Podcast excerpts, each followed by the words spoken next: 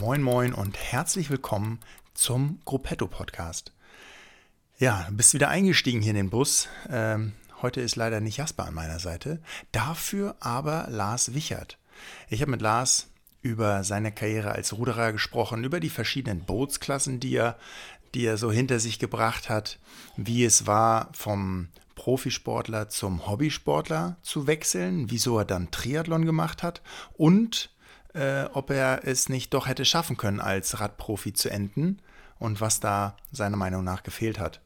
Wir werden ein Part 2 machen, weil also so viel wie der Kerl erlebt hat und das, was ich alles fragen will, kriegt man in einer Podcast-Folge nicht unter. Und es wird ein Film rauskommen.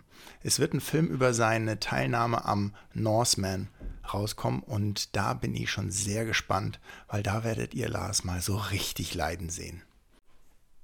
Bevor wir jetzt aber in die Folge starten, ganz kurz Paysets. Ich will noch mal kurz Werbung machen für Paysets, denn ich habe Wattpedale bekommen und äh, das soll ja nicht umsonst sein, dass ich hier einfach plötzlich mit, mit elektrischer Messung rumfahre. Ähm, Paysets ist das Abo, was ähm, ja, den Radfahrer nach vorne fährt oder nach vorne bringt. Und zwar gibt es verschiedene Dinge. Ähm, wir haben jetzt ja Gruppetto Running gestartet und ja, ich bin jetzt auch schon ein, zwei, dreimal um die Alster gelaufen. Und was ich euch da jetzt in Zusammenhang mit Paysets ans Herz legen kann, ist, schaut doch mal, wenn ihr irgendwie auch laufen wollt, wenn ihr ja, euch so ein bisschen tracken wollt, ähm, ich glaube nämlich bei Garmin gibt es so eine Funktion, dass man, dass man auch sehen kann. Ich habe das noch nicht, äh, also selber habe ich das noch nicht genutzt, aber ich glaube, es gibt so eine Funktion, dass man Erholung, Schlaf, also was damit auch tracken kann. Ähm, schaut mal bei Paysets, da gibt es nämlich Garmin-Uhren. Verschiedene Modelle zu verschiedenen Preisen, ähm, meiner Meinung nach relativ günstig und mit Gruppetto, Doppel-P, Doppel-T, spart ihr 5% auf eure Erstbestellung. Und wenn nicht, dann, ähm, also wenn ihr schon bestellt habt, ja, dann ist es ja auch okay. Aber ähm, das Sortiment ist da auf jeden Fall nicht so verkehrt für uns Radfahrer beziehungsweise für Gruppetto Running. Von da aus jetzt aber reinstarten in die Folge mit Lars Wichert. Viel Spaß. Moin Lars, na, wie geht's dir?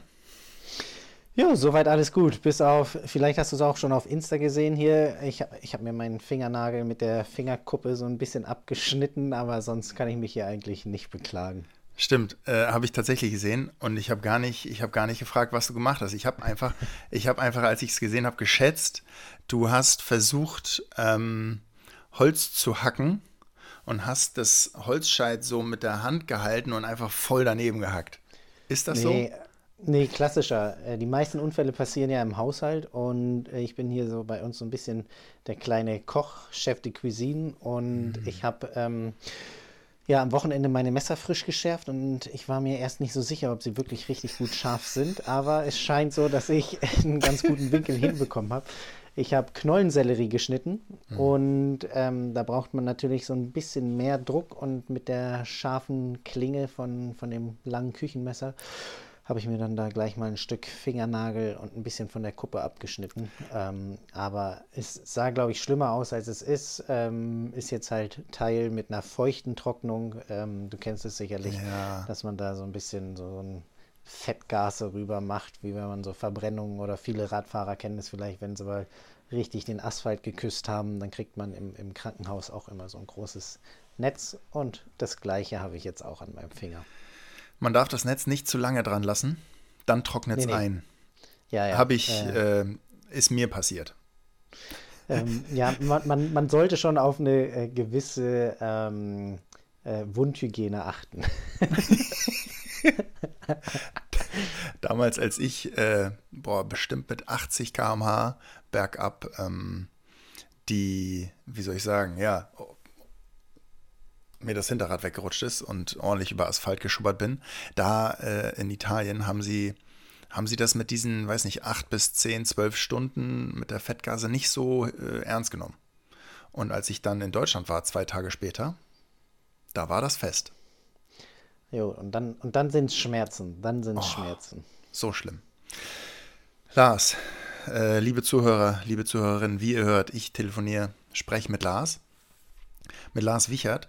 Lars ist äh, ehemaliger Ruderer und äh, seit 2018 äh, probiert er Triathlon und hat das ganz okay gemeistert.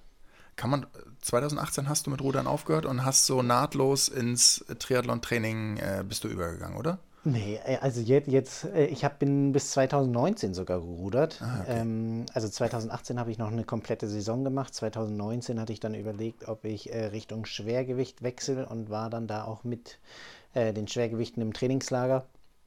Habe da alles mitgemacht und Richtung ähm, März hatte ich mich dann entschieden, meine meinen Riemen und meine Skulls in die Ecke zu hängen. Ähm, da stand die Geburt von meinem zweiten Sohn an und ja, es hatte sich für mich so dargestellt, dass äh, ja Richtung der Olympischen Spiele Tokio ähm, ich schon gewisse Chancen habe, im Boot zu sitzen oder da in die Mannschaft zu kommen, aber es wäre schon ja, viel Verzicht gewesen. Ähm, dadurch, dass ich zweimal bei den Olympischen Spielen war, hatte ich dann gesagt, okay, vielleicht ähm, kommt dann irgendwann mal die die Familie so ein bisschen an erster Stelle und ich trete äh, ein bisschen zurück, was so mein, mein leistungssportliches Denken angeht und habe dann eigentlich mit Triathlon angefangen Richtung ähm, ja, Ende 2020, Anfang 21. Also eigentlich erst dann, äh, als ich mich auch für äh, oder als ich mich dann für den ersten Ironman hier in Hamburg angemeldet habe oder den ersten für mich, habe ich auch mit dem Triathlon angefangen.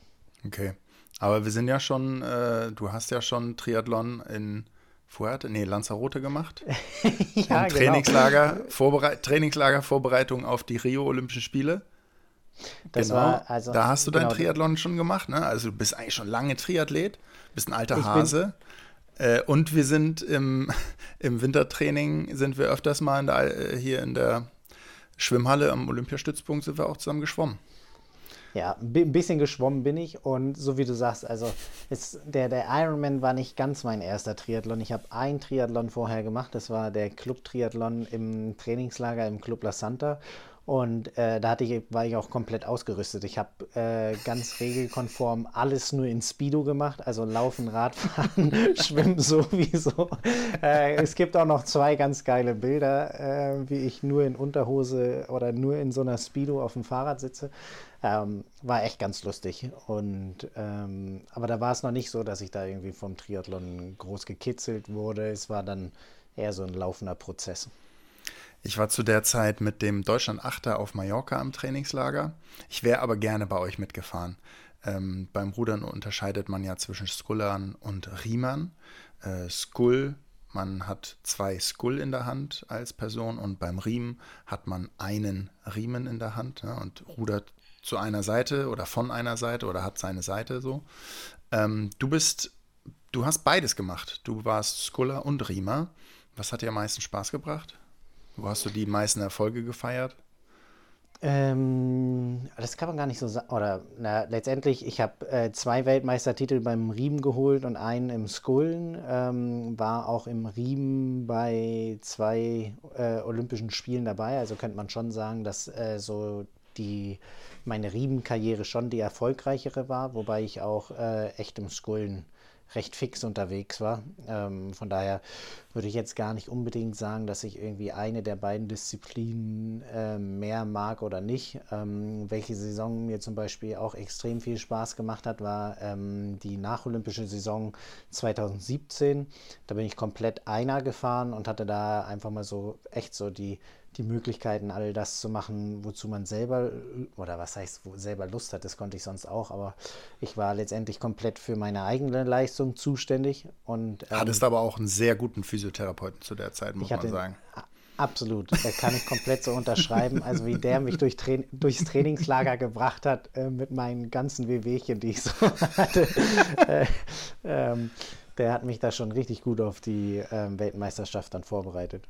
Ja, witzig, dass du sagst, dass, die, dies, dass dieses nacholympische Jahr, aber vor allem, dass du nur für deine eigene Leistung zuständig bist. Weil wenn man skult, kann man einer fahren. Wenn man riemt, kann man halt nur zu zweit fahren. Ähm, ansonsten fährst du im Kreis.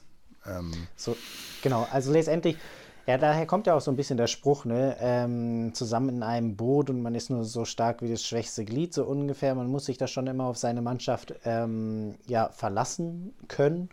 Und äh, die Sache ist halt schon so, ich bin natürlich für meine eigene Leistung zuständig und wenn ich meine Leistung nicht bringe, dann bin ich auch nicht in der Mannschaft, aber am Ende entscheidet dann doch ähm, irgendwie bei, bei den Mannschaftsbootsklassen, wie ja, die Leistung aller irgendwie übereinander gelegt dann ein Ganzes ergibt. Und äh, manchmal funktioniert es, manchmal funktioniert es nicht ganz, aber man ist da natürlich schon äh, immer auf die anderen mit angewiesen.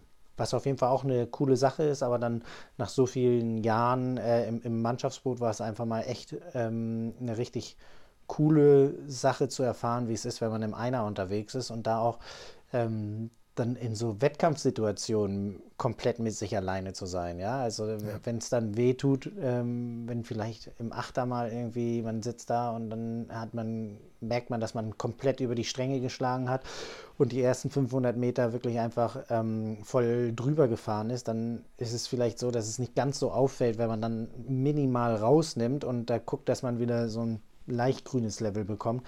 Wenn man das halt im Einer macht, ist, ähm, da gibt es keinen, der irgendwie einen so ein bisschen auffängt. Und das ist halt schon auch echt was ganz Interessantes gewesen und ähm, so eine Sa Saison, die ich echt mag. Aber sonst, ja, also ich finde ein Zweier ohne, finde ich auch ein mega geiles Boot, muss ich sagen, weil da ist so die, dieser Verlass auf den anderen wirklich enorm. Also mhm. Also letztendlich, wenn, wenn ich meinen Riemen, also mein, mein ähm, Riemen ticken weiter ins Boot drücke, mit dem ich halt die Balance ähm, hinkriege, muss es der andere auch machen, sonst kippt das Boot. Also mhm. es ist wirklich so, dass ähm, da fast blindes Vertrauen ist. Und da ist es auch nicht so, dass ich einfach mal mehr ziehen kann, weil ich heute der Stärkere bin, weil sobald einer ein bisschen mehr zieht, muss der ähm, Vordermann oder Hintermann das auch machen. Von daher ist es echt, ähm, glaube ich, so ein vielleicht eine der geilsten Bootsklassen, äh, so was so dieses Vertrauen und Miteinander angeht. 2017, witzig, dass das dein, also dass du das Jahr nennst, weil das war für mich als Therapeut auch das schönste Jahr mit euch Ruderern tatsächlich. Also ich habe euch das erste Mal äh, Anfang 2015 gesehen und habe dann ja, so 2019 eigentlich, als du auch aufgehört hast, habe ich auch, habe ich auch nicht mehr die, die Ruderer hier in Hamburg betreut. Und 2017, da ähm, wollte ich sowieso hin, habe ich in meinen Notizen stehen, ähm, weil ich meine, wir sind ein Fahrrad-Podcast und dann müssen wir natürlich irgendwann auch aufs Fahrrad kommen. Aber da war ich mit dir und einem äh, mittlerweile Radprofi in, äh, wir waren im Trainingslager in der Slowakei Nee, Slowenien. Slowenien. Bohinji war es. Äh, das ist so ganz, genau, Bohinji, da haben wir gewohnt, ähm, ganz um die Ecke von Bled. Man, Bled, ja. keine Ahnung, kennt wahrscheinlich noch mehr, so dieser wunderschöne Bleder See. Und von da aus dann in eigentlich in eine ganz lange Sackgasse gefahren. Ja. Da liegt dann der See Bohinji und, und äh, auch Bohinji selber.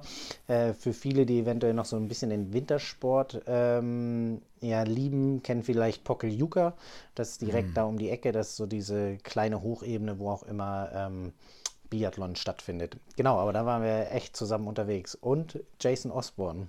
Und Jason war dabei. War dabei und ähm was mich da, und da hat es mich das erste Mal so krass, also da habe ich das erste Mal tatsächlich ähm, irgendwie in greifbarer Nähe deine, deine Fahrradleistung heraushören können, weil ihr habt euch die ganze Zeit am Abend, äh, am, am, am, Tisch beim Abendessen, habt ihr dann äh, geguckt, wo seid ihr im Training lang gefahren und welchen Kommen habt ihr gerade wieder Thibaut Pinot oder sonst irgendwelchen Radprofis äh, äh, nach oben geklaut und habt die Koms da richtig angegriffen in den Bergen. Ja, es war echt eine ganz lustige Sache. Äh, Jason war dabei und der Zweierpartner von Jason, Lukas Schäfer. Und ich war so der Einerfahrer und dann gab es auch noch einen Vierer.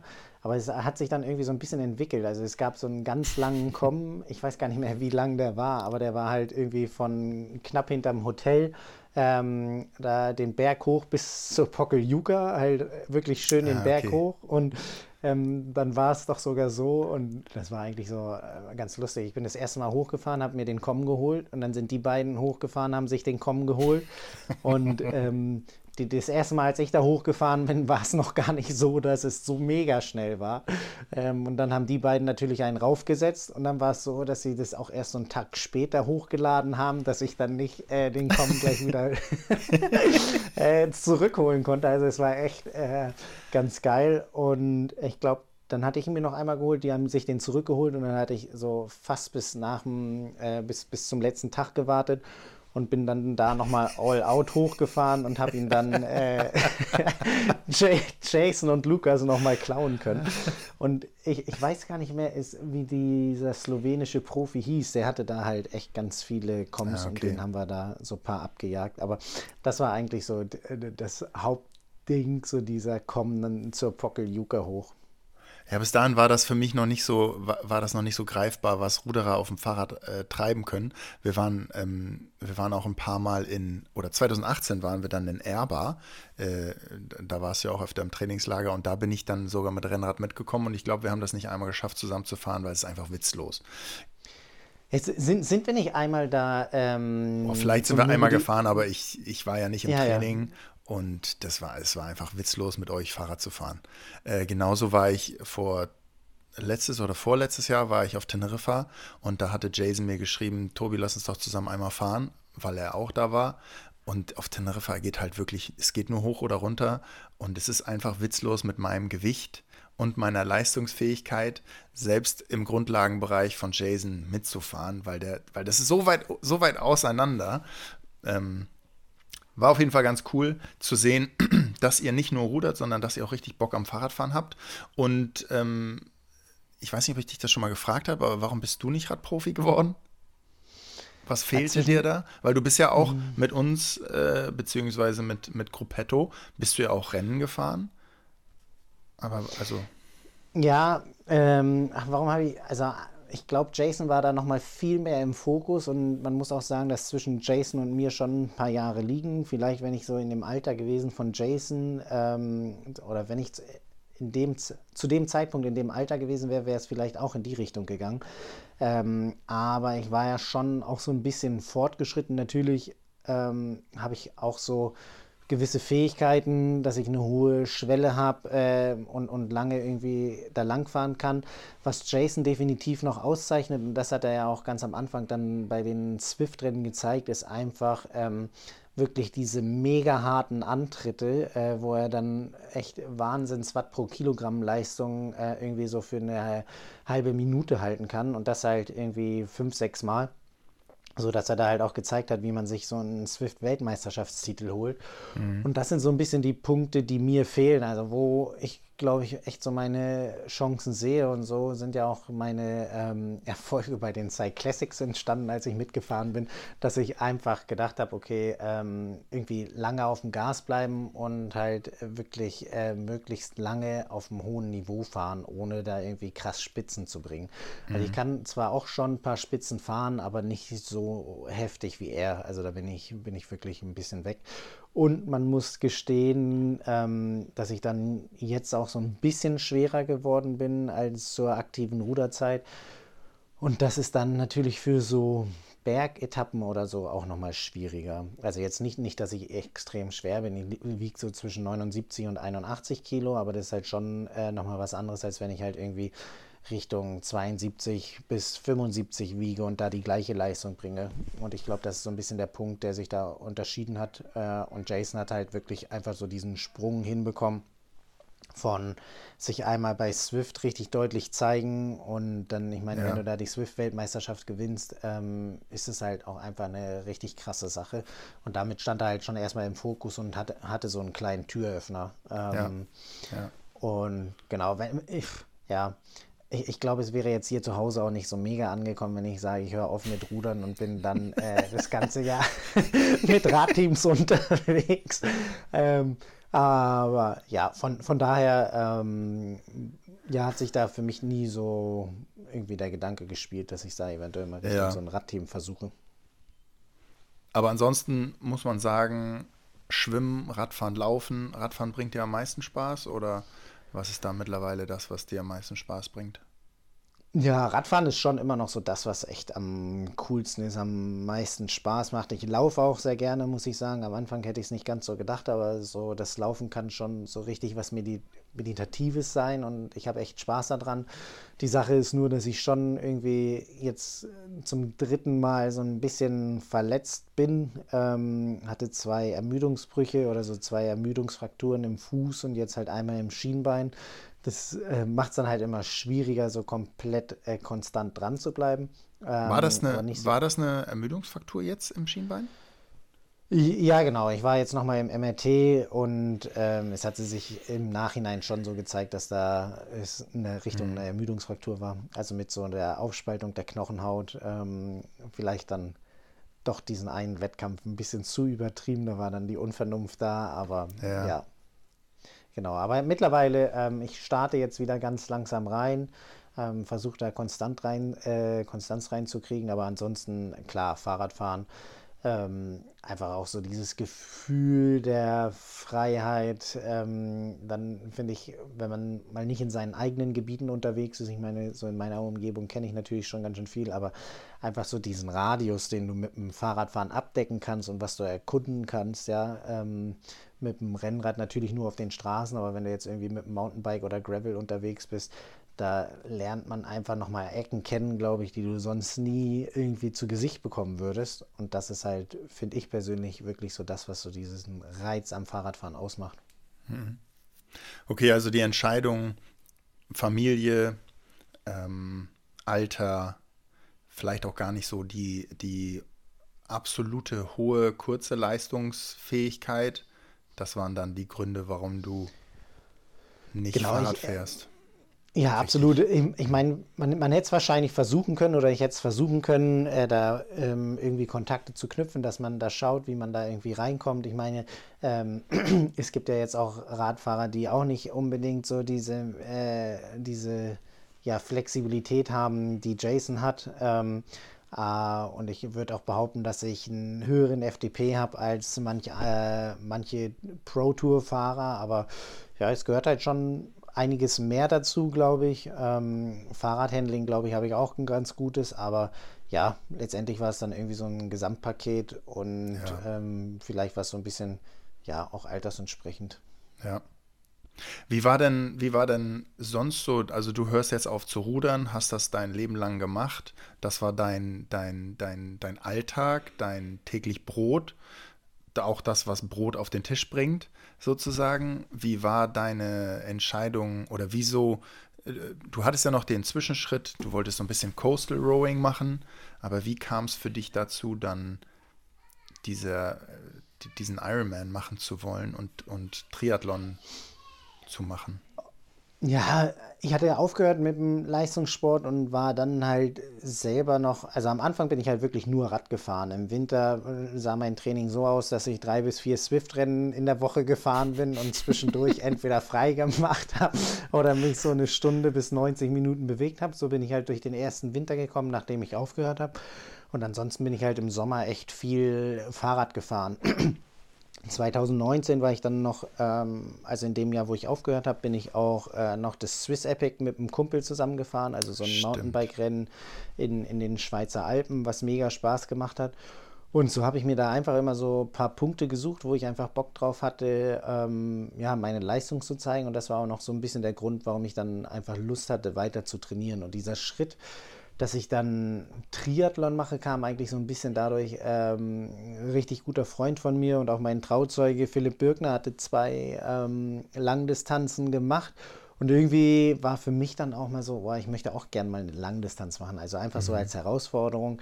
Ähm, und ich habe überhaupt niemals daran gedacht, dass es irgendwie weiter darüber hinausgehen könnte, als diese eine Langdistanz hier in Hamburg. Also ähm, ich habe schon daran gedacht, okay, vielleicht könnte man dann mal doch mal irgendwie weitermachen und wenn man eventuell dabei bleibt, könnte es eventuell auch was werden. Ähm, beim Ironman Hawaii dabei zu sein, aber es war wirklich nicht so, dass ich mit der Anmeldung jetzt für den Ironman Hamburg gedacht habe, okay, ich mache das dann direkt weiter, sondern es war ähnlich wie das Swiss Epic halt erstmal einfach so ein Ziel, wozu ich Bock hatte, ähm, hinzutrainieren, meine Leistung zu zeigen ähm, und im, im Alltag täglich fit zu sein. Von, der, von dem Gedanken, ich melde mich jetzt an, die Anmeldung bis zum Ironman, wie viel Zeit war da? Äh, es wäre kürzer gewesen, als es jetzt dann am Ende war, dadurch, dass der Ironman ja aufgrund der Corona-Situation auch nochmal verschoben wurde. Und ich hatte Stimmt. mich im, ich glaube, November oder Dezember angemeldet und hatte dann, oh, ich weiß gar nicht mehr, wann der war. War das nicht August, September, ne? Ich glaube, August, mhm. September, mhm. genau, irgendwie so. Also August, September. Also so ein bisschen mehr als ein halbes Jahr hatte ich Zeit, mich für den ja. Ironman da vorzubereiten, beziehungsweise dann auch fürs Triathlon-Training fit zu machen. Und dann war sehr viel Schwimmen oder hast du eher gesagt, so, ah, Schwimmen, das wird wahrscheinlich meine schwächste Disziplin sein? Das, das ja, mache ich nicht so doll oder?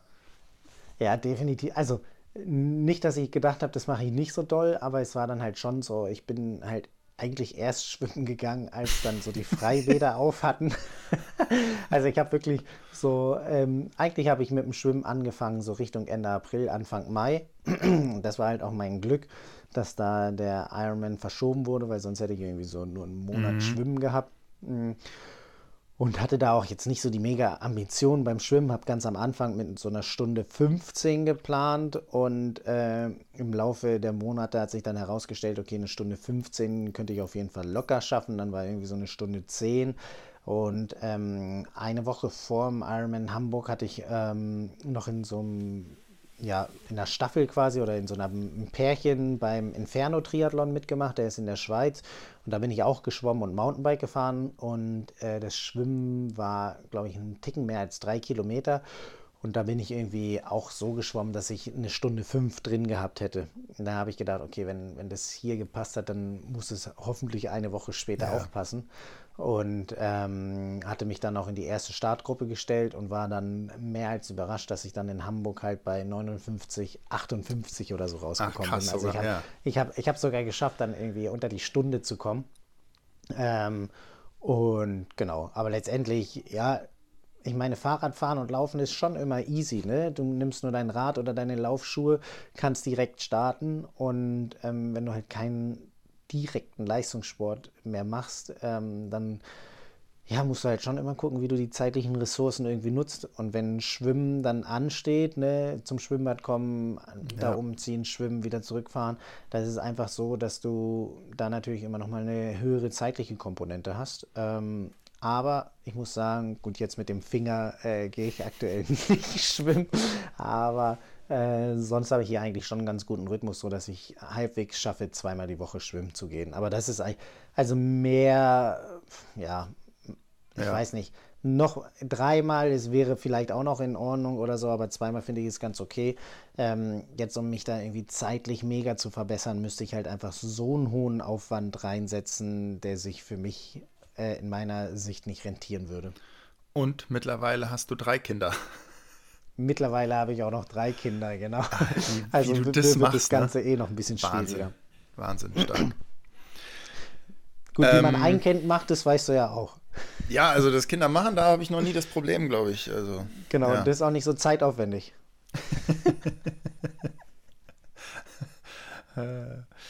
wie sieht denn, ähm, nee, wir bleiben noch beim Ironman. Ähm, ja, und dann kommst du da nach knapp unter einer Stunde aus dem Wasser, bist wahrscheinlich mega euphorisiert und denkst dir, jawohl, jetzt geht's aufs Rad.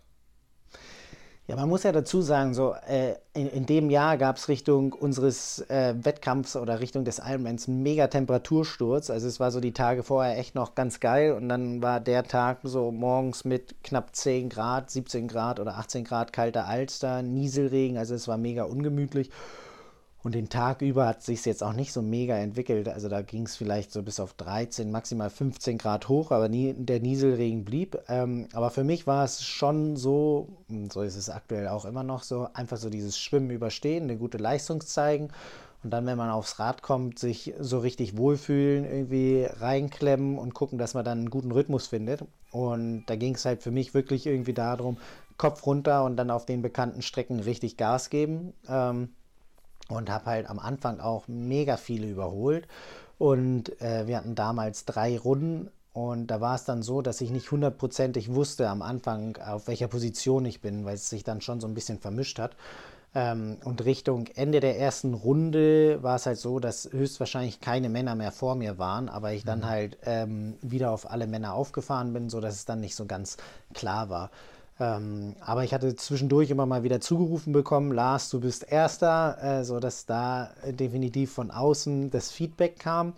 Und wo ich dann auf jeden Fall wusste, dass ich schnell unterwegs bin, war, als ich ähm, die Frauen überholt habe, die mit dem Kameramotorrad unterwegs waren. Es war ja auch ein Profirennen der Frauen und die ersten drei Profifrauen wurden jeweils mit dem Kameramotorrad begleitet. Mhm. Und ähm, dann war klar, okay, die ersten beiden Frauen mit Kameramotorrad habe ich überholt.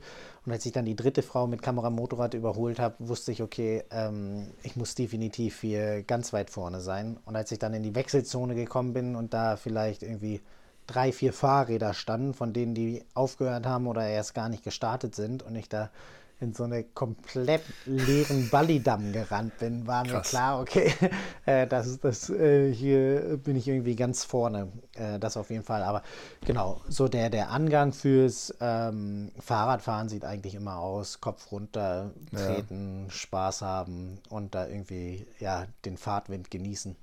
Gib uns mal ein paar, paar Statistiken. Äh, du bist wie lange gefahren? Ähm, weißt du das noch? Ja, vier Stunden elf, glaube ich, oder so. Also ich hatte einen knapp mhm. 43er Schnitt für die Strecke. Was, ähm, was, was, was schätzt du, was hätten die Profimänner da so machen können? Oh, an dem Tag, ich glaube schon, dass für manche wahrscheinlich schon so knapp an die 45 drin gewesen wäre. Das könnte ich mir schon echt fast vorstellen. Also unter also, knapp unter vier, ne? Vier. Ja, wahrscheinlich so knapp unter vier wäre auf jeden Fall. Was ist denn da der, also liegt das an dem Trainingspensum? Weil auf der einen Seite höre ich oder sehe ich, du, du holst dir Koms auf, auf Berg, äh, auf, auf Bergdingern und, und dann ist aber der Sprung zu den Profimännern ja doch nochmal fünf bis zehn Minuten wahrscheinlich. Wie, wie, wie kommt das? Kannst du das erklären? Ja, mindestens fünf bis zehn Minuten. Also da ist auf jeden Fall noch mal mehr. Und ähm, ich weiß auch gar nicht, ob ich so eine Leistung erbringen kann, wenn ich so im Profizirkus mit unterwegs bin. Also das, man muss halt echt sagen, dass es zwei ganz verschiedene Rennen sind. Ne? Also beim mhm. Profi ist es so, ähm, die kommen irgendwie da zusammen aus dem Wasser oder haben eventuell ein Stücken, Stücken Rückstand. Und je nachdem, in welcher Situation du dich befindest, ähm, agierst du ja auch voll taktisch. Also dann Stimmt. wird vielleicht vorne ein bisschen Druck gemacht, die fahren dann im Windschatten, das heißt, in dem, oder in dem vermeintlichen Windschatten, ähm, aber da kannst du halt schon Watt sparen und dann äh, wechseln sie sich da auch noch vorne ab. Wenn ich jetzt zum Beispiel einer bin, der einen Ticken später rauskommt, dann muss ich auf jeden Fall eine halbe Stunde wahrscheinlich richtig raufdrücken, damit ich da äh, an die vordere Gruppe rankomme. Und dann ist es auch wieder rennsituativ, ähm, was ich entscheiden muss. Und ich komme hier in Hamburg aus dem Wasser und weiß, okay, die um mich herum werden definitiv nicht mit mir mitfahren. Äh, mhm. Vielleicht gibt es so ein, zwei, wer weiß, ob die vor mir oder hinter mir liegen, dadurch, dass es ein Rolling Start ist, also dass immer, ich glaube, mhm. vier Leute alle zehn Sekunden oder alle fünf Sekunden reingelassen werden. Das heißt ja auch, dass die ähm, richtig Guten nicht immer unbedingt zusammenstehen müssen. Und für mich geht es halt einfach darum, dass ich von Anfang an irgendwie bei meinen Zahlen bleibe oder gucke, dass ich irgendwie so die, ja. die Werte trete ja. und da komplett durchkomme. Also das ist halt schon so ein, ein gewisser Unterschied. Und ähm, was dann am Ende ausmacht, was die Profis schneller sind, ist, glaube ich, einmal halt schon diese Rennstruktur, das auf mhm. jeden Fall. Ähm, dann schon dieses Gruppen- und Windschattenfahren, das bringt halt schon auf jeden Fall was. Und was sie halt, denke ich, auch auf jeden Fall noch besser haben, auf jeden Fall ein Großteil von denen, auch wenn ich äh, auf einem guten Material unterwegs bin, ist diese aerodynamische Position. Also ich ja. glaube, ich trete immer noch im Verhältnis zu dem, wie schnell ich bin, immer noch zu viel Watt. Ja, ähm, ja. Also da, da, kann ich mir dann auf die Schulter klopfen, dass ich so viel Watt trete, dass ich dann noch die Geschwindigkeit erreiche. Ja? ja Aber Wenn, wenn dann ein Profi sich anguckt, dann denkt der Junge, ey, mit, mit, ich fahre 20 Watt weniger und bin 3 km/h schneller, irgendwas machst du falsch wahrscheinlich so in die Richtung. Ähm, wahrscheinlich wirklich dieses Windtunnel, äh, das absolute äh, aufeinander abgestimmte Material, das Material allgemein und so weiter und so weiter. Ne?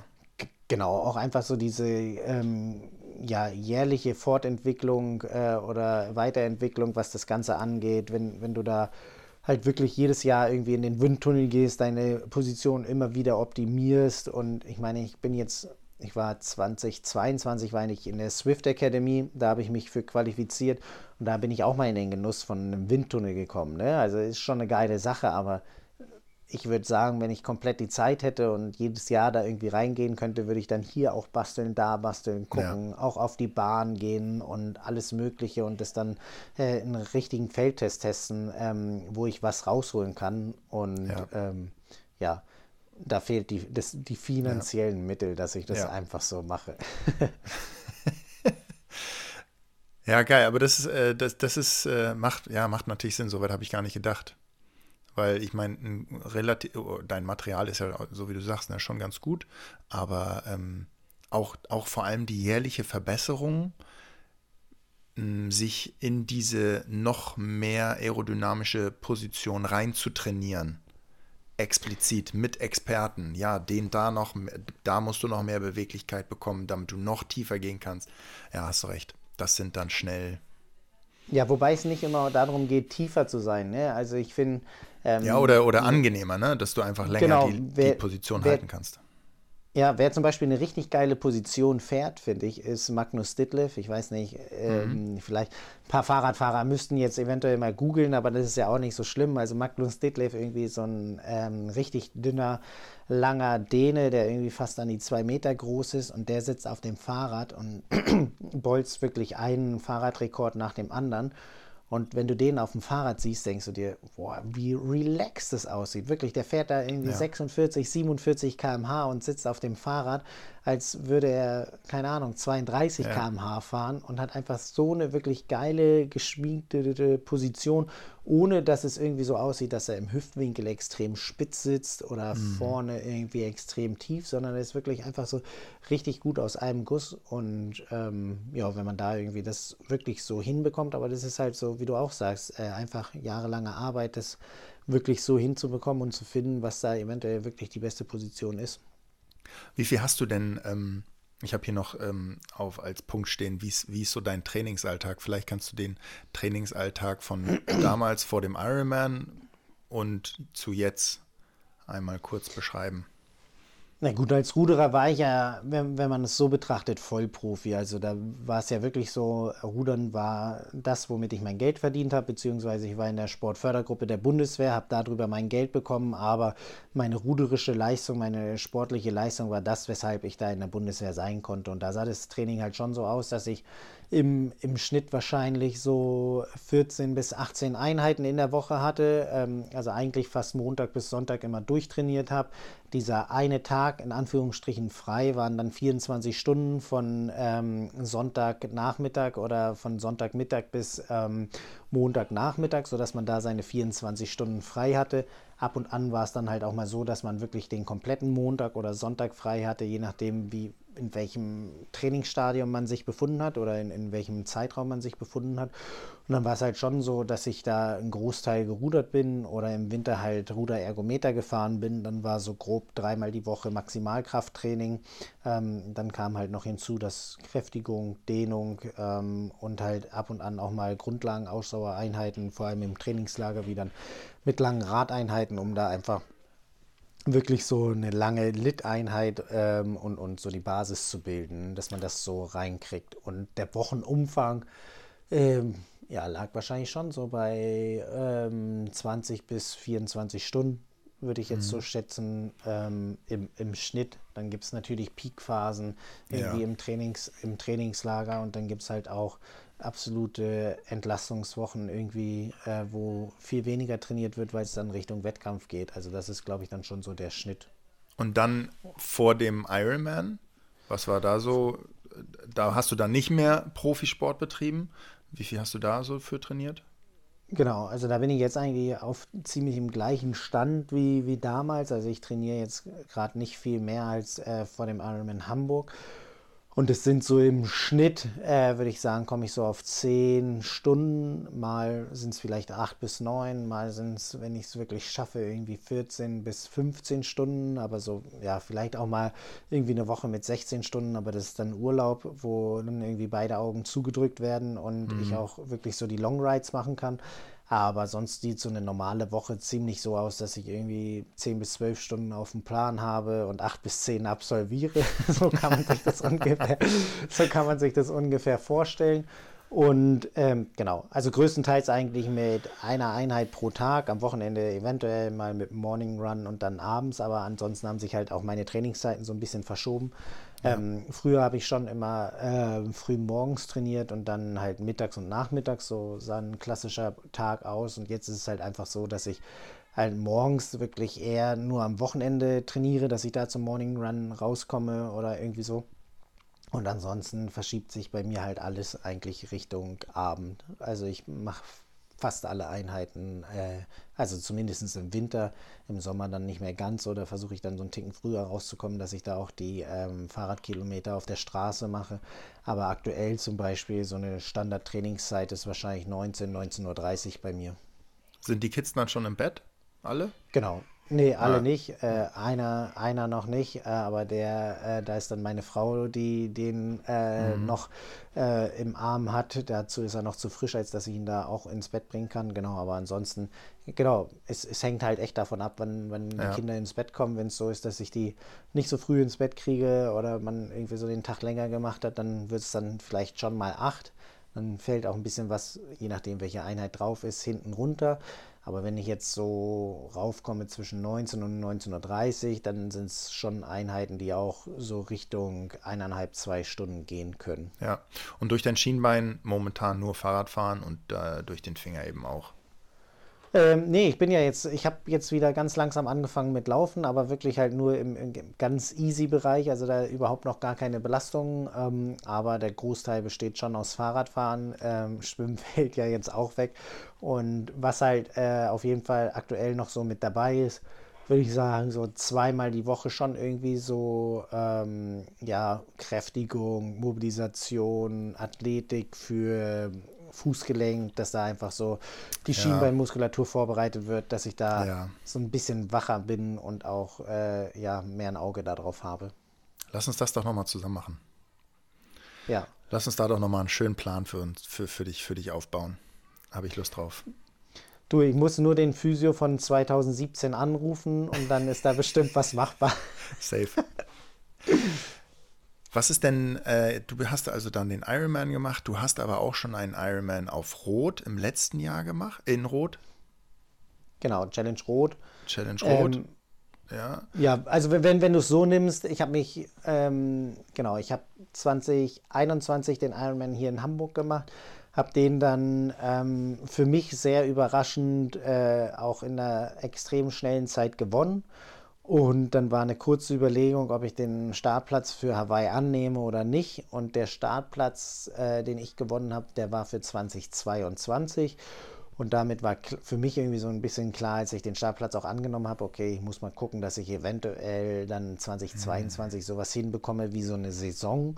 Mhm. Ähm, weil für mich war es wirklich so, dass ich äh, Richtung Hamburg alles ähm, zu Hause gemacht habe. Also ich habe Vorbereitungsrennen hier äh, alleine gemacht, die Belastungen habe mhm. ich alleine gemacht. Ähm, und dann war es halt schon so ein bisschen in die Richtung gedacht, okay, vielleicht versuche ich da mal irgendwie einen Wettkampf, äh, noch ein paar Wettkämpfe so als Reiz mit reinzunehmen und auch einfach um Routine zu kriegen. Und ich hatte eigentlich für 2022 auch schon die Challenge Rot geplant ähm, und hatte, war auch gemeldet und hatte dann aber das Problem, dass ich ähm, mich an Corona infiziert habe.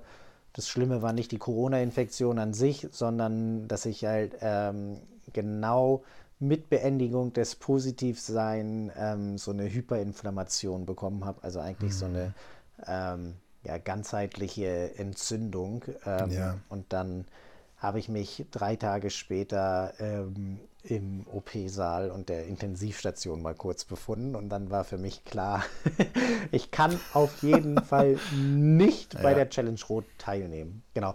Deshalb habe ich 2022 dann ähm, die Mitteldistanz auf Mallorca gemacht. Dann hatte ich noch als Vorbereitungsrennen, weil ich gedacht habe, okay, ey, ich muss nach der Krankheit schon irgendwie nochmal einen Wettkampf hinnehmen, habe ich noch die Challenge Almere gemacht, da auch über die Mitteldistanz, ähm, war dann in oder auf Hawaii habe die Weltmeisterschaft dort mitgenommen und drei Wochen später ähm, habe ich äh, noch die Mitteldistanz-Weltmeisterschaft in St. George mitgenommen. So sah 2022 aus. Stimmt. Und das vergangene Jahr sah dann so aus, dass ich ähm, als erstes Rennen die Challenge Rot mitgenommen habe und dann hatte ich noch ähm, gut sechs Wochen später den Norseman. Und da wollte ich hin. Wobei biegen wir noch ganz kurz Richtung Rot ab. Gibt es ganz coole Videos von, ähm, von Ingo von Red Race, wie du, wie, wie du ein bisschen, wie du bisschen gegangen bist.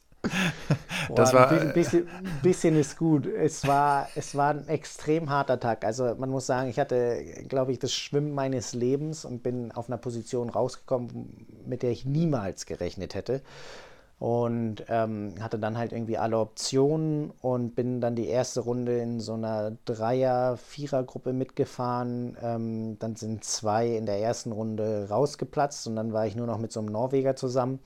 Und dann haben wir Richtung äh, der zweiten Runde haben wir die Führenden gestellt. Dann bin ich noch mit dem Norweger ein Stückchen zusammengefahren und irgendwann habe ich gedacht, okay, jetzt oder nie. Und dann habe ich noch mal ein bisschen das Zepter in die Hand genommen und bin dann alleine weggefahren. Man muss dazu sagen, ein anderer Age-Grouper war noch vor mir. Auf jeden Fall habe ich dann das Zepter in die Hand genommen, bin nach vorne gefahren, habe dann war sogar das geschafft. Fritz? Nee, Fritz war hinter mir. Ach. Fritz war hinter mir, genau. Ähm, der hatte so die ganze Zeit dann immer die Ansage, wie weit ich vor ihm bin. Ähm, und auf jeden Fall habe ich dann das Zepter in die Hand genommen, bin dann als Zweiter in die Wechselzone von uns Age-Groupern und dann hieß es ja, keine Ahnung, der ist eineinhalb Minuten vor dir oder so. Und dann lief der, die, die ersten Kilometer laufen richtig geil. Dann war ich am Kanal und es lief auch gut. Und dann hat man ja einmal so eine Strecke, wo man sich so entgegenläuft. Und dann habe ich einmal so gemessen, wie weit ich ungefähr hinter dem bin. Habe gesehen, okay, ich laufe auf jeden Fall zu. Und dann bei der zweiten, beim zweiten Wendepunkt habe ich gesehen, okay, der ist jetzt nur noch irgendwie 15 Sekunden vor mir und dann kurze Zeit später hatte ich den und habe gedacht, geil, ey, wenn das jetzt so nach Hause läuft, ist das wirklich super. Bei welchen Kilometer dann, sind wir jetzt ungefähr? Äh, jetzt sind wir also knapp hinterm Halbmarathon sind mhm. wir. Mhm. Und dann, als es vom Kanal wegging, und ich glaube, das sind so Kilometer 25 oder so, war schon so das, der erste Moment, wo ich gedacht habe: so, fuck, ich komme hier heute. heute wird es echt noch ein richtig schwieriger Tag. Dann bin ich da schon so ein bisschen gelaufen. Man muss dazu sagen, es war übelst heiß und dann habe ich so ein bisschen angefangen zu laufen, habe mich gekühlt und dann war es immer so, dass ich nach dem Laufen mich wieder aufraffen konnte. Dann bin ich so für zwei Kilometer gelaufen und dann war es auch wieder so erstmal so, oh, wieder durchatmen. Und ähm, das ging halt so eine Weile und dann hatte ich so, ähm, da wo Ingo mich gefilmt hat, das ist der wirklich entfernteste Punkt dann auf dem zweiten Teil der Strecke, mhm. Büchenbachtal. Du läufst dann noch um so eine Ecke rum. Und dann bin ich um diesen See da rumgelaufen und dann komme ich zu diesem Verpflegungsstand und denke so wirklich, boah, ich kann nicht mehr. und habe hab meinen Kopf dann noch in so eine Eistonne reingesteckt ja. und dann kam Ingo irgendwie zu mir so, äh, ich weiß gar nicht mehr, was er gesagt hat, irgendwie so, Lars, komm weiter. Und äh, habe ich da einmal so einen Motivationsschrei von mir abgegeben, nochmal so einen ja. Auftaktschrei. Ähm, und dann ist der Norweger wieder an mir vorbeigelaufen, den ich beim Radfahren habe stehen lassen. Ähm, genau, aber konnte halt wirklich als ähm, erster meiner Altersklasse und als zweiter insgesamt äh, bis ins Ziel laufen. Also Ach krass, also echt ja, noch okay. so bis, bis nach Hause gebracht, aber es war schon äh, richtig, richtig harte Arbeit. Was geht denn, was, was geht denn da bei dir im Kopf ab? Was, was? Oh, also eine Zeit lang war es so, ey, hoffentlich holen die mich nicht ein, wenn ich hier die ganze Zeit laufe. Und als er mich überholt hat, habe ich gedacht, so, oh, ey, ich musste jetzt gucken, dass ich wenigstens nur noch Zweiter bleibe. Hm. Und es ist dann echt immer wieder so ein Aufbäumen. Ne? Also ich meine, kurze Zeit später war es dann so, ich meinte dann zu Golo, meinem Trainer, ob er noch mal so ein bisschen Salz hat. Und ähm, dann habe ich mir so zwei Salztabletten eingeworfen, noch mal einen guten Schluck hinterher getrunken. Und man muss sich das fast so vorstellen wie so ein Staudamm irgendwie, ja. Also ich, ich, jog, ich jogge dann so weiter und merke so, oh ey, mein, mein Magen ist gerade nicht so richtig, äh, nachdem ich die Salztabletten da genommen habe. Und auf einmal bricht dieser Staudamm auf und wirklich alles im hohen Bogen, während ich jogge raus. Und dann habe ich, erst bin ich noch so weitergelaufen, bin dann aber stehen geblieben Und, und dann läuft, läuft so ein Passant vorbei und fragt dann so Golo so, ähm, ob mit dem alles in Ordnung ist. und mein, Golo meinte nur so, ja, ja. Äh, und es, es ist dann halt echt einfach so mental ein Riesenkampf, sich immer wieder aufzubauen. Ähm, und da war vielleicht auch so ein bisschen dieser Punkt, dass ich da halt so einen Auftaktschrei gegeben habe, um da einfach selber nochmal so ja, diesen, diesen, Schlüssel, diesen Schlüsselmoment zu setzen. Aber es ist halt wirklich einfach so, ja, vielleicht auch, weshalb ich so ein bisschen mache, so diesen Kampf, äh, dann so ein bisschen das, was man ja, mhm. oder ich habe, vorher habe ich schon gesagt, ich möchte es nicht unbedingt haben, aber so dieser Kampf mit sich selber, da dieses Limit auszuloten, ähm, wahrscheinlich ist es dann auch immer so ein kleines Ergebnis daraus, dass ich dann doch nicht ganz so viel trainiere, aber ja, diese Motivation, es ist bis ins Ziel zu schaffen, die ist auf jeden Fall immer da, egal wie. Wie, wie, wie war dein, warst du im Kopf schon früher im Rudern dann stark? Wie, weil das sind ja dann nur so sechs, sechseinhalb Minuten oder ja, so sechs Minuten, genau. sechs und ein bisschen, ne? Ja, je nachdem, in welcher Bootsklasse du bist, genau. Unter sechs oder sechs. Ähm, mhm. Auf jeden Fall. Ähm, da kann man auch nochmal so diesen Unterschied zwischen Jason und mir sehen. Also ich war dann so, dass ich da zum Beispiel so ein Rennen ziemlich an der Kante entlang gestaltet habe. Und wenn ich halt aber einmal so in diesen roten Bereich gefallen bin, dann musste ich da schon immer ganz schön kämpfen, das noch durchzukriegen. Und bei Jason war es so, dass der halt einfach ähm, wirklich, wenn er dann halt einmal da in diesen Mega-Laktat-Bereich kam, noch äh, richtig einen draufhauen konnte. Das hat uns dann so ein bisschen unterschieden. Aber da war es auf jeden Fall auch schon so, dass ich mich da gut irgendwie quälen konnte, kämpfen konnte ähm, hat, haben dann zum Beispiel auch so Leistungsüberprüfungen ähm, gezeigt, die man im Frühjahr und im Herbst immer hatte, über sechs Kilometer. Das sind dann immer so um die 20 mhm. Minuten, also fast so, so ein FDP-Test.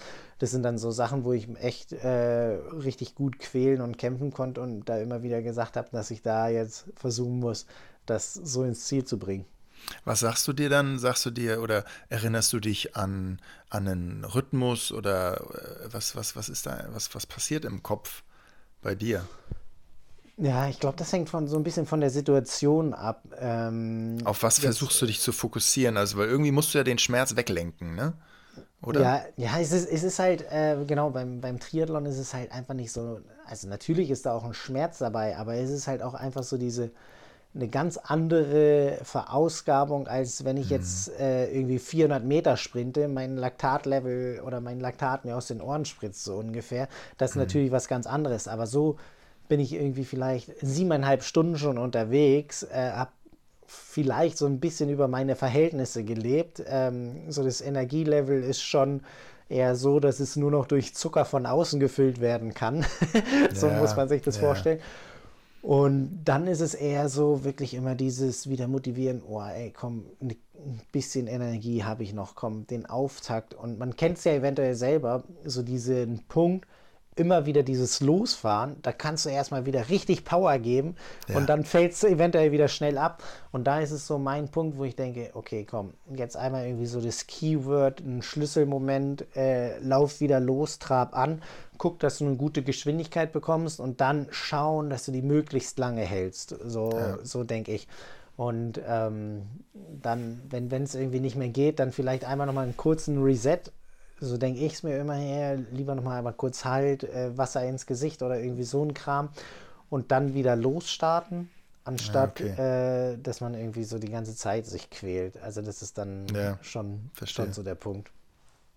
Und Stark. halt bei, bei so Wettkämpfen halt auch irgendwie versuchen mit den Zuschauern agieren, ja, so die Punkte holen. Auf jeden Fall nicht dran denken, wie weit es noch bis zum Ziel ist, äh, sondern eher bis zur nächsten Verpflegungsstation denken. Ja, mhm. das mhm. hilft ungemein. Oder sich dann so Punkte nehmen, so, oh, wenn ich bei der nächsten Verpflegungsstation bin, dann kann ich da wieder in die Eistonne tauchen, zum Beispiel ja. sowas. Oder ähm, ich meine, ich, ich glaube, es gibt kaum so geile, kalte Cola, wie wenn du dich komplett verausgabt hast bei so einem Wettkampf, ja. Also das schmeckt dir einfach nochmal besser, wenn man sich halt so super Punkte einfach nimmt und dann halt wirklich nicht bis zum Ende denkt. Das sind schon so die, die Keypoints, die man sich da rausholen muss.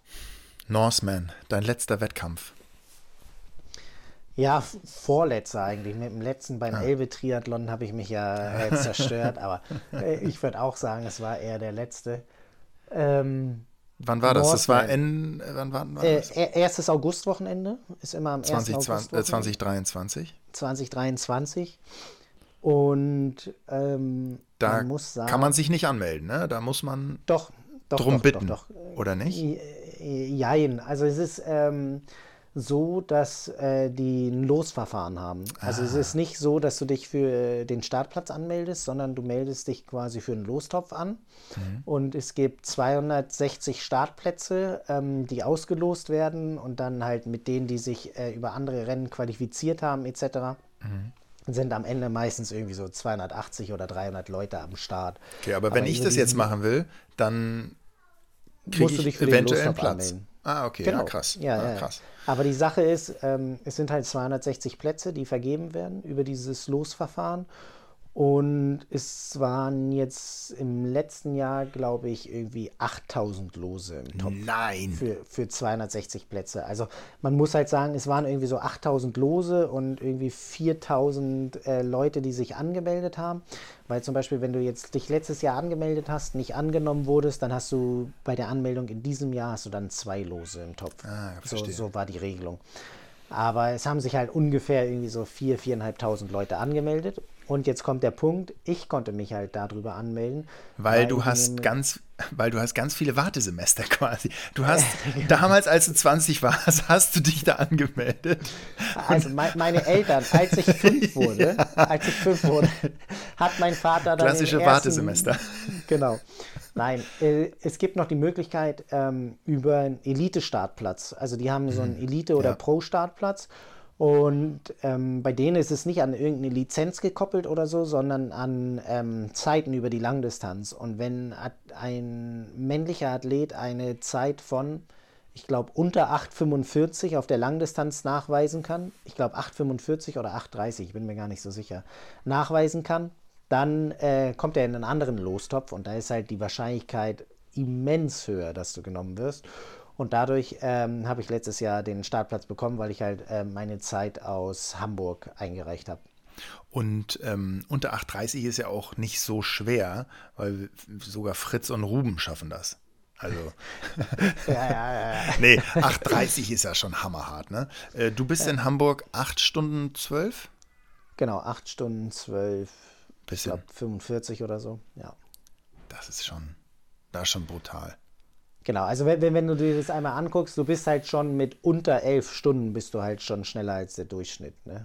Mhm. Ähm, also schon was unter, wenn, wenn du im 10-Stunden-Bereich bist, ist das schon richtig krass. Da musst ähm, du auch schon richtig viel für machen.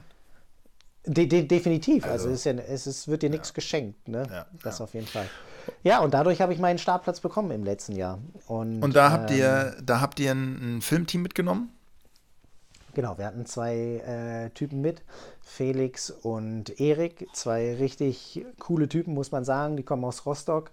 Ähm, zwei Fotografen, Videografen. Und, und jetzt ist, ähm, und ja, Lars, und jetzt ist die Frage: ähm, Sprechen wir noch mehr über den Norseman und verraten, wie es ausgeht? Ja, oder äh, wir warten noch die zwei, drei, vier Wochen, bis der Film rauskommt? Frage ähm, ich mich. Das, das darfst, du darfst es gerne sagen. Also der Film, äh, muss ich sagen, ich, ich habe ihn ja schon vorab gesehen. Ähm, wir hatten, wir sage ich immer, weil mein Kumpel Stefan mit dabei war. Mhm. Der hatte äh, auch einen Startplatz und ist da gestartet. Und dann haben wir das Rennen eben einmal aus seiner Perspektive und aus meiner Perspektive so ein bisschen gefilmt bzw. begleitet. Das Besondere an dem Rennen ist halt, dass es ein Punkt-zu-Punkt-Rennen ist. Also man startet im Fjord und kommt ähm, 226 Kilometer weiter entfernt an. Und es ist halt nicht so wie beim Ironman oder so, dass da äh, Verpflegungspunkte gibt, sondern du kriegst deine Verpflegung nur über deinen Helfer. Also du hast mhm. halt den ganzen mhm. Tag ähm, eine oder musst den ganzen Tag eine Person dabei haben, die dir halt Sachen anreicht ähm, und die letzten vier Kilometer auf jeden Fall mit dir hochjoggt, wenn der Berg denn offen ist. Ähm, genau, aber wenn, das ist ganz dir überlassen. Wenn du hier noch ein paar Fragen zum Norseman hast, dann hau sie gerne raus. Ansonsten hören wir uns, äh, nachdem die Reportage raus ist oder der Film raus ist und alle die gesehen haben. genau, also ich, ich glaube, ich habe ich hab noch, ich habe echt noch ein paar mehr Fragen an dich und ähm, unabhängig davon, dass ich noch mehr Fragen habe, rede ich sowieso gerne mit dir ähm, und verbringe Zeit mit dir. Von da aus, ich glaube, wir sollten sowieso noch eine zweite Folge aufnehmen. Ich habe nämlich noch Fragen an wir für Yannick. Ich will wissen, wie das genau beim Norseman war, weil du hast es nicht gewonnen, aber du hast eine ziemlich gute Platzierung eingestreut. Ähm, ich will noch mehr über Com-Hunting in südlich der Elbe sprechen. Und von da aus glaube ich, ähm, ich, ich glaube, wir, wir lassen das hier stehen. Hast du, ich frage mich gerade, aber können wir, finde find ich jetzt hier ganz schnell einen Teaser für den Norseman, weil, also, oder anders, die Strecke, du startest im Fjord bei wie viel Grad?